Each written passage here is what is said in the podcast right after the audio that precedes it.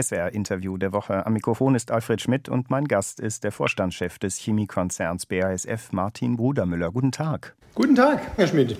Herr Brudermüller, diese Woche stand erneut im Zeichen einer möglichen Energiepreisbremse. Die Bundesregierung ist im Begriff, die Vorschläge der zuständigen Kommission dafür umzusetzen, also zahlreiche Maßnahmen mit dem Ziel, hohe Energiekosten zu dämpfen. Nun haben Sie für Ihr Unternehmen schon kritisch überlegt, diese Hilfen nicht in Anspruch zu nehmen. Warum erwägen Sie das? Also zunächst ähm, lassen Sie mich mal ganz kurz sagen, die BASF ist natürlich immer, wenn es um Energiethemen im Mittelpunkt.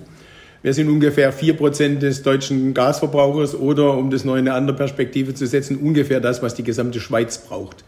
Damit ist das natürlich ein Thema, was für uns, fürs Unternehmen, natürlich auch für die Kostensituation und auch für die Ergebnissituation extrem wichtig ist. Aber wir sind damit eben auch immer Ansprechpartner für die Politik gewesen, ähm, sozusagen, wenn es um die Gestaltung nach vorne geht.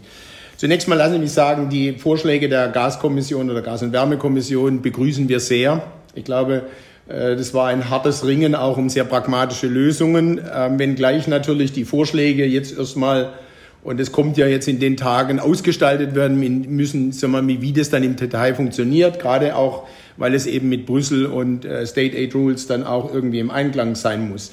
Ich glaube, was wirklich wichtig ist, es gibt Unternehmen und es gibt natürlich auch Menschen in der Gesellschaft, vor allen Dingen in den unteren Einkommensgruppen, die jetzt in dieser Phase wirklich auch ähm, Hilfe brauchen. Und die muss natürlich relativ schnell sein und die muss auch unadministrativ sein. Und deswegen ist es zunächst mal gut, dass es dieses Instrumentarium äh, gibt. Ich glaube, es gibt aber in der gleichen Moment natürlich auch die Verantwortung eines Unternehmens, sich selber um seine Zukunft auch zu kümmern. Krisenmanagement und äh, Zukunftsmanagement. Und äh, was, ich, was ich schwer akzeptieren kann, ist, äh, dass es dann natürlich einen Eingriff in unternehmerische Freiheiten gibt. Und das höchste Gut ist natürlich, dass Sie in diesen schwierigen Zeiten wirklich auch die, das volle Repertoire haben, sozusagen Entscheidungen zu treffen. Deswegen haben wir gesagt, wir würden auch aus unserer Verantwortung heraus eher versuchen, ähm, nicht auf öffentliche Hilfe zuzugreifen. Aber lassen Sie mich auch klar sagen, ich habe nicht gesagt, dass wir das nie tun, sondern ich habe gesagt, ähm, dass man äh, jeder auch eine Verantwortung hat, das möglichst nicht zu tun. Aber natürlich kann es auch so eine Situation geben, dass man darauf angewiesen ist. Kann es auch was damit zu tun haben, dass die Politik ja erwägen könnte, das äh, mit Auflagen zu verknüpfen? Also was da im Gespräch ist zurzeit, etwa Standorte erhalten zu müssen, wenn ein Unternehmen subventioniertes Gas bekommt oder auch 90 Prozent der Jobs für ein Jahr zu sichern? Naja, also zunächst mal können Sie davon ausgehen, dass die BASF ihre Standorte erhalten will. Und das hat sie über 157 Jahre hier in Ludwigshafen, der längste Standort oder der, der Standort, den wir am längsten haben, natürlich immer getan. Und natürlich ist das auch genau das, was wir nach vorne machen müssen. Wir haben uns so oft neu definieren müssen, haben Rohstoffwechsel mehrfach äh, vollzogen. Und deswegen sind wir auch zuversichtlich, dass wir diese Transformation in Deutschland natürlich nach vorne auch wieder schaffen. Aber, und das habe ich gerade gesagt mit unternehmerischen Freiheiten, Sie müssen natürlich dann auch das volle Repertoire haben, dass Sie wirklich auch alles machen können. Und ich glaube, wenn was Neues nach vorne entsteht und wenn wir über internationale Wettbewerbsfähigkeit auch in der Zukunft reden, dann muss es natürlich auch die ein oder andere etwas, äh, sagen wir mal, schmerzliche Strukturmaßnahme auch geben müssen bei aller Erhaltung. Und ich glaube, da müssen wir einfach das volle Repertoire haben. Und deswegen äh, bin ich natürlich kein Fan und ich glaube, das ist kein Unternehmer, sich dann sozusagen in diese Entscheidungsfreiheit eingreifen zu lassen. Und ich glaube, deswegen muss man gucken, dass man es möglichst natürlich alleine schafft. Worauf müssen sich denn die Regionen einstellen, in denen die BASF besonders stark ist? Also etwa Ludwigshafen mit schätzungsweise 39.000 Beschäftigten oder auch in Ostdeutschland in der Lausitz der Standort Schwarzheide mit der dortigen Batterieproduktion? Also es sind eigentlich ganz unterschiedliche Themen auch. Der Standort Schwarzheide ist, glaube ich, das Paradebeispiel für Transformation. Die haben mal 1935 angefangen, aus Braunkohle Benzin zu machen. Davon ist nichts mehr da. Die waren mal in der DDR-Zeit ein Polyurethan-Standort, von dem auch nicht mehr viel da ist. Heute sind es ein diversifizierter Chemiestandort und der bricht jetzt auf in die Zukunft mit Batteriematerialien und Erneuerbaren. Also, wenn es irgendwo eine Mannschaft der BASF gibt, die wirklich weiß, wie das geht, dann sind es unsere Mitarbeiter in Schwarzheide, die das auch mit einer wahnsinnigen Veränderungsbereitschaft auch machen. Der Standort Ludwigshafen hat eben auch oft ähm, Veränderungen erfahren. Und deswegen wird uns das dann dort auch gelingen. Aber ich glaube, was Sie ansprechen, ist natürlich, dass das auch standortspezifisch erfolgen muss. Und ich glaube, das darf man schon sagen, bei der aktuellen, sagen wir mal, Ansammlung von verschiedenen Krisen äh, betrifft es Europa insgesamt besonders und innerhalb von Europa Deutschland besonders. Das heißt aber auch für ein globales Unternehmen wie unseres, dass natürlich der Fokus nicht nur auf Deutschland und Europa liegt, sondern dass wir natürlich unsere geopolitische oder geografische Aufstellung voll nutzen müssen. Natürlich auch in den Regionen, die jetzt etwas weniger betroffen sind, natürlich dort sozusagen nochmal zulegen, nur nochmal schneller wachsen und dass natürlich diese Regionen dann vielleicht auch das eine oder andere in Profitabilität ausgleichen können, was wir hier gerade sozusagen vor Dingen auf der Energie- und Rohstoffseite verlieren. Und das sind ja die Vorteile eines globalen Unternehmens. Nun ist es ja so, dass bei einer akuten Gasknappheit die Priorisierung, die ja auch politisch aus Brüssel bislang so vorgegeben wurde, bedeuten würde, dass Industrien komplette Standorte komplett schließen müssten. Welche Folgen hätte das denn, wenn Sie zum Beispiel einen Standort wie Ludwigshafen, der ja riesig ist, die Zentrale, tatsächlich komplett runterfahren müssten? Also ich habe ja schon sehr früh, als die äh, Ideen hochkommen, in ein Embargo für Gas zu gehen, davor gewarnt, welche Konsequenzen das für ein hochindustrialisiertes Land wie Deutschland hat. Äh, wir sind äh, eines der Länder, ähm, das noch ähm, intakte Wertschöpfungsketten hat, auch miteinander verbundene Wertschöpfungsketten. Wenn Sie irgendwann anfangen, in den Wertschöpfungsketten einzelne Kettenglieder rauszubrechen, äh, dann wird das sehr, sehr schnell äh, schwierig. Und die Chemie ist, ähm, erlauben Sie mir das zu sagen, das ist eigentlich die Industrie der Industrien. Nicht, weil ich die jetzt besonders liebe und dort arbeite, aber sie ist der Materiallieferant für praktisch alle produzierenden Gewerbe. Und das heißt, wenn Sie am Anfang der Wertschöpfungsketten, wo wir eben auch die hohe Energieintensität haben in der Umwandlung von Stoffen äh, in, auf chemische Weise, wenn wir uns da die Materialien fehlen und wir die hier nicht mehr wettbewerbsfähig herstellen können, dann werden wir in der Tat in die Tiefe der, des ganzen industriellen Ökosystems Probleme sehen. Und deswegen äh, sind, glaube ich, jetzt auch das Zusammenführen gerade der Aspekte, die wir besprochen haben, auf der einen Seite zu helfen bei den hohen Energiepreisen, dass das möglichst nicht passiert. Und auf der anderen Seite aber nach vorne auch zu gucken in die Wettbewerbsfähigkeit so, so extrem wichtig. Und ich, ich bin froh, dass wir da eine, einen Stimmungswechsel und auch einen Diskussionswechsel in Deutschland hatten, es etwas differenzierter zu betrachten. Und ich glaube, es ist heute doch, glaube ich, weit verbreitet, dass ähm, man auf Wertschöpfungsketten äh, achten muss, weil sonst der Schaden ganz speziell für Deutschland extrem hoch wird. Wie sinnvoll wäre es denn aus Ihrer Sicht, diese Priorisierung zu ändern, nach der Verzicht geübt werden muss? Also zum Beispiel das mit einzubeziehen, dass es ja ursprünglich erfunden wurde für eine Knappheit weniger Tage und jetzt, wo möglicherweise eine längere Gasknappheit herrschen könnte oder generell bei der Energie, dass man die Industrie höher in die Priorisierung hineinnimmt. Also zunächst mal, ich glaube, wie gesagt, die letzten Monate hat geholfen, viel Aufklärung zu betreiben. Die Bundesnetzagentur, glaube ich, hat auch sehr viel gelernt über Wertschöpfungsketten. Es ist ein undankbarer Job, denn ich glaube, wie immer sie allokieren, irgendjemand ruft und sagt, das ist ungerecht. Deswegen finde ich an sich auch die Mechanismen möglichst viel auf Marktmechanismen zu setzen und damit sozusagen auch den Gedanken der Wertschöpfung mit drin zu haben. Das heißt, derjenige, der eigentlich viel Wertschöpfung generiert, kann vielleicht unter Umständen auch mehr bezahlen. Ich glaube, da haben wir insgesamt sehr viel Aufklärung gemacht. Ähm, der zweite Punkt ist, dass natürlich alle Unternehmen daran gearbeitet haben, ihre Gasabhängigkeit runterzukriegen. Äh, die Zahlen, die man heute so liest, sind allerdings weniger sparen als Produktionseinstellungen und Stops. Das ist auch der Teil, der natürlich ein bisschen beunruhigend ist. Man sieht eben diese Abstellungen und die Schräglagungen, Schräglagen bei den Firmen heute schon, ähm, weil die natürlich auch nicht lange durchhalten bei diesen äh, Preisen. Insofern äh, haben wir den Gasbedarf in Deutschland ja fast um 30 Prozent reduziert, allerdings eben mehr durch Abstellung als durch Einsparung. Aber ich glaube, jetzt sind wir auch an einem Punkt, nachdem die zwei Nord Stream Pipelines eigentlich außer Kontrolle sind. Sie sehen auch im, äh, oder außer Betrieb sind, Entschuldigung, ähm, sehen Sie natürlich auch, dass der Gaspreis sich etwas beruhigt hat, weil Russland eigentlich gar kein Lieferant mehr ist. Damit ist auch diese Volatilität weg. Die Speicher sind gefüllt. Also ich glaube, wir kommen durch den Winter ganz gut durch.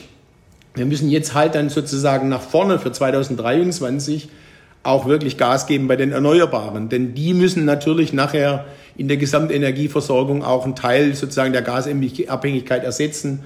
Und das ist jetzt eigentlich der Teil, der kommen muss, ganz, ganz schnell in den Ausbau der Erneuerbaren zu gehen. Könnten Sie rein praktisch eigentlich in kurzer Zeit Produktionsstandorte auch aus Deutschland wegverlagern? Und äh, die Frage dazu, wie sinnvoll wäre das im Interesse Ihres Unternehmens einerseits und im Interesse Arbeitsplätze hierzulande zu erhalten andererseits? Also zum einen geht es nicht und zum anderen haben wir das natürlich überhaupt nicht vor. Weil unsere Investitionen in den Märkten, die leiten sich eigentlich immer von den Kundenbedürfnissen in den Märkten ab. Wir haben das früher schon vor Dekaden so gemacht. Damals mehr aus Risikobegrenzung von Währungsverschiebungen.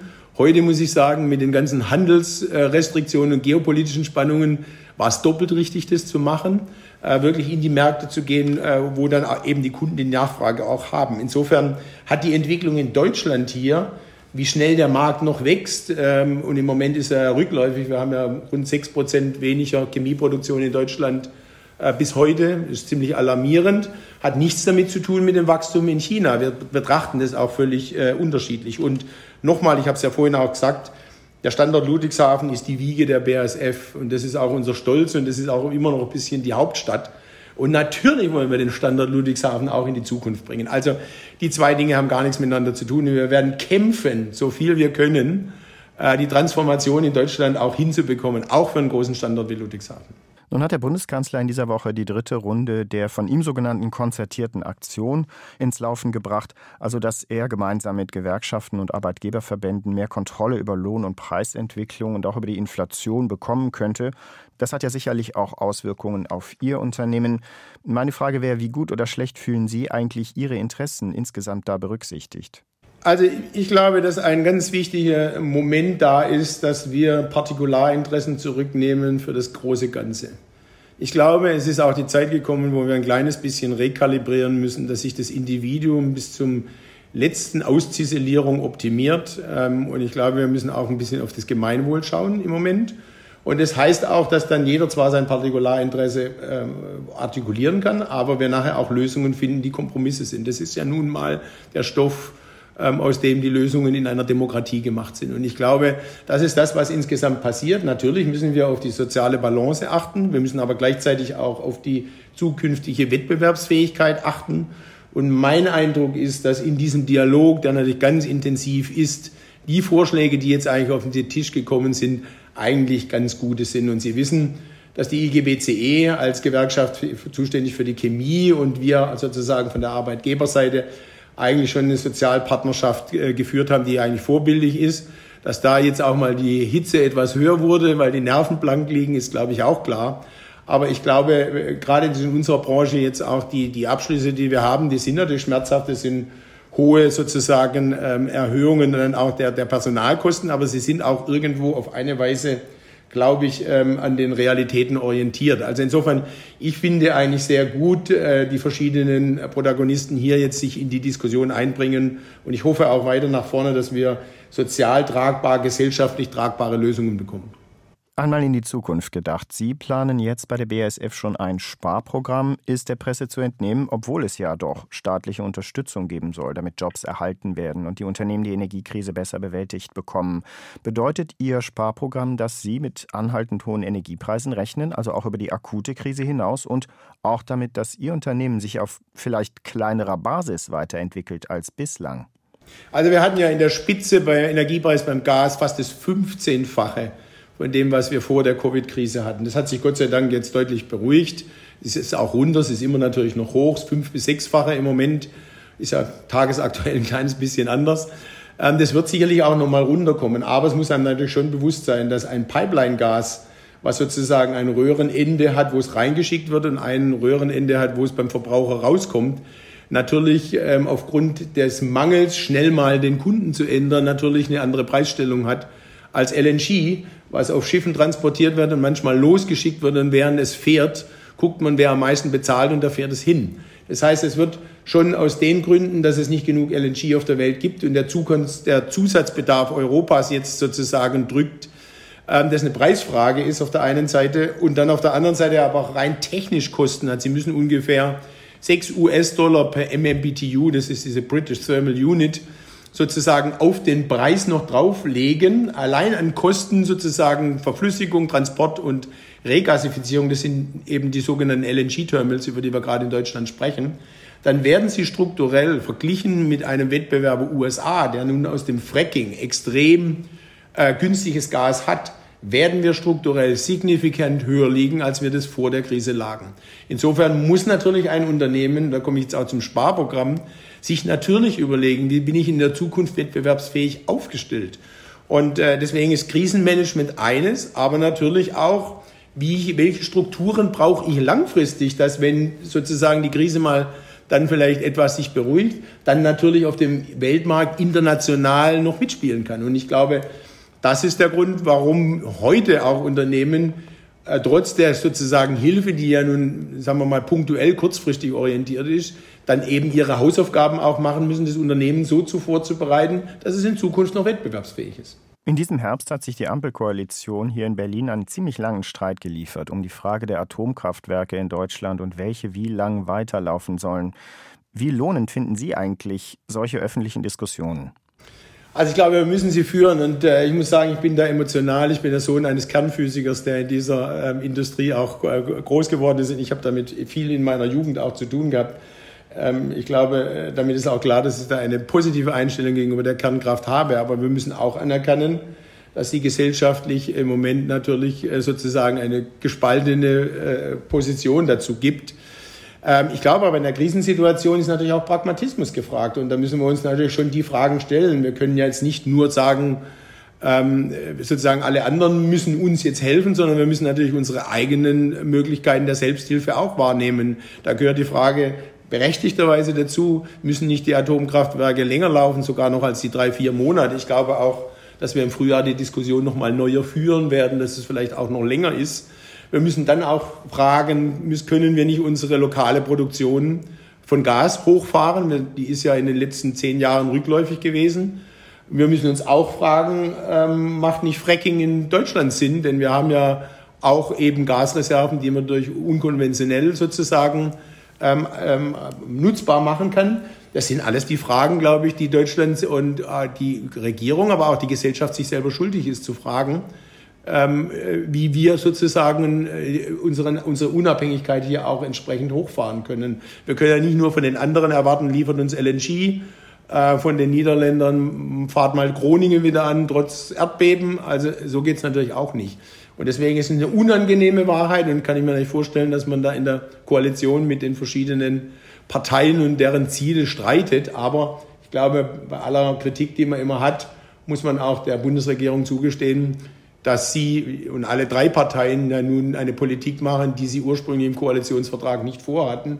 Und das doch eigentlich zum Wohle des Landes und dass das nicht immer ganz glatt geht und gerade geht, ist, glaube ich, auch klar. Sie hören das SWR-Interview der Woche mit Martin Bodermüller, Chef des Chemiekonzerns BASF. Herr Brudermüller, Sie sind planmäßig mit dabei bei der China-Reise des Bundeskanzlers in diesen Tagen. Bestimmt eine wichtige Reise für die deutsche Wirtschaft, aber auch nicht ganz unumstritten. Nun ist die BASF stark engagiert in China. Sie selbst haben zehn Jahre dort gelebt. Wo ist denn aus Ihrer Sicht die richtige Balance, sag ich mal, zwischen intensiven Beziehungen zu China als Wirtschafts- und Handelspartner und andererseits aber auch Abstand, etwa um Abhängigkeiten und möglichen Einfluss auf unsere Infrastruktur im Zaum zu halten? Sie nutzen das richtige Wort, um das es geht. Das ist die Balance. Und es glaube ich geht um die Balance von verschiedenen Dimensionen. Ich bin eigentlich sehr beunruhigt und habe deswegen mich auch mehrfach geäußert, weil die Balance im Moment eben nicht da ist.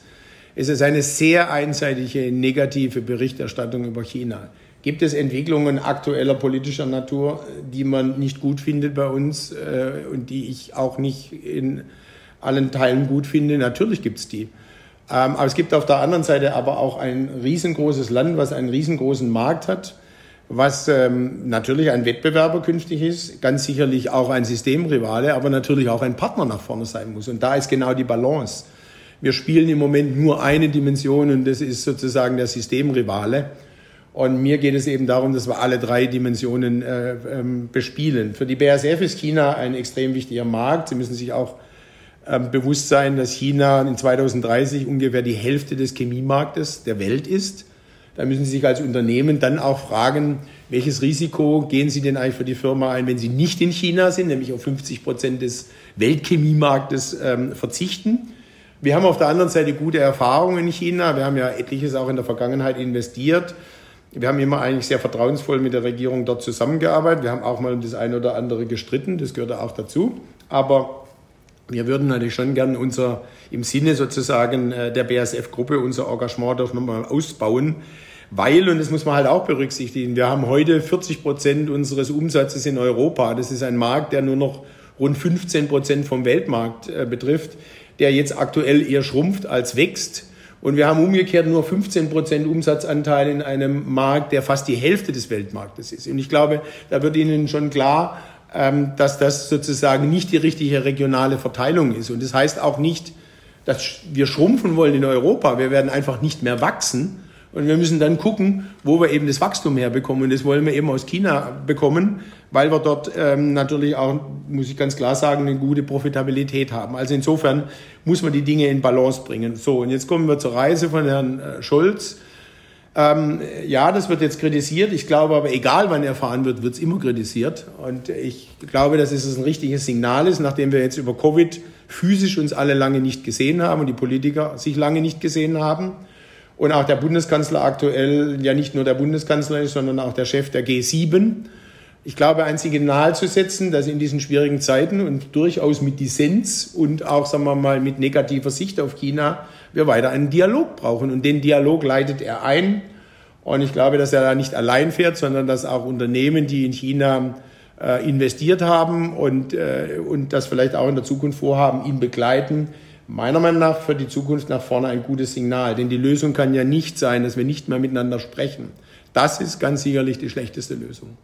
Wie viel müssen wir uns denn von China gefallen lassen? Ich sage mal zwei Beispiele. Erstens, Peking würde mit Gewalt dafür sorgen, dass Taiwan wieder zur Volksrepublik gehört. Und zweitens, Peking sorgt ja schon jetzt dafür offenbar, dass zum Beispiel osteuropäische Länder in der EU nur noch Vertragstexte akzeptieren, die auch in Peking aufgefallen stoßen.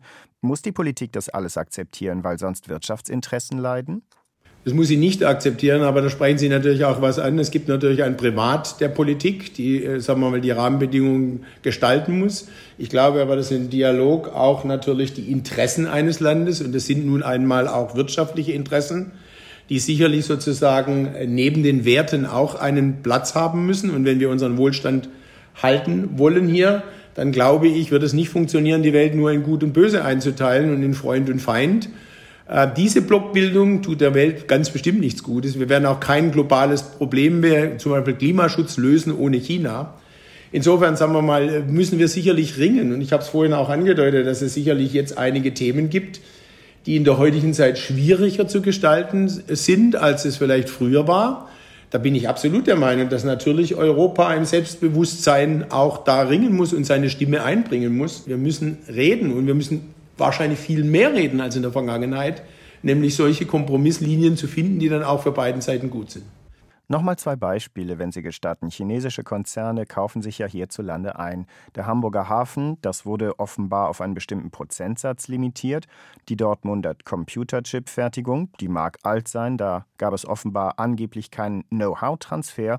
Oder auch vor Jahren schon die deutsche Robotik mit dem bayerischen Anbieter KUKA. Die Frage, verstehen Sie Bedenken, auch hierzulande in der Bevölkerung, dass ein allzu großer chinesischer Einfluss vermieden werden sollte und vielleicht Politik und Wirtschaft vorsichtiger sein sollten oder sogar das Außenwirtschaftsgesetz geändert werden müsste? Also ich bin kein Fachmann für den Hamburger Hafen ähm, und lese da auch nur drüber und die, die, anderen Fälle sind mir natürlich alle aus der Vergangenheit auch bekannt. Lassen Sie mich das mal ganz klar sagen. Ähm, ich glaube, Reziprozität ist ein wichtiger Begriff, den wir hier bringen muss das sozusagen auf beiden Seiten ist gleichermaßen möglich sein. Ich glaube nicht, dass wir in äh, China ein Stromnetz kaufen könnten. Ähm, ich glaube auch nicht, dass wir irgendwelche anderen Infrastrukturen, die kritisch erachtet sind, kaufen können dort. Und dann müssen wir natürlich hier genau das Gleiche machen. Wir müssen sagen, dann geht das halt bei uns auch nicht. Und ich kenne, glaube ich, die Chinesen gut genug, ähm, dass die das verstehen. Denn äh, China betreibt natürlich seine Politik und seine Interessen sehr, sehr strategisch und auch sehr langfristig orientiert. Und ich glaube, man muss dann wirklich Regeln aufstehen. Es ist viel schwieriger, immer sozusagen Fall bei Fall zu entscheiden, ob den wir nun gut finden oder nicht. Lassen Sie uns doch klare Richtlinien aufsetzen, was geht und was nicht geht. Und da müssen wir dann vielleicht auch mal streiten und müssen sagen, ja, wenn ihr das bei uns kaufen wollt, dann müssen wir umgekehrt auch die Möglichkeit haben, bei euch ähnliche Akquisitionen oder Beteiligungen zu machen. Und mein, meine sozusagen Kenntnis über, über China ist, dass das was ist, was äh, absolut akzeptiert wird. Und ich, insofern sehe ich schon, dass wir selber auch ein bisschen schuld sind, nicht klar zu definiert zu haben, was eigentlich geht und was nicht. Und das ist eine absolut legitime und absolut notwendige Diskussion, damit wir aus dieser Fall-zu-Fall-Thematik rauskommen. Herr Bruder Müller, vielen Dank für das Gespräch. Danke Ihnen.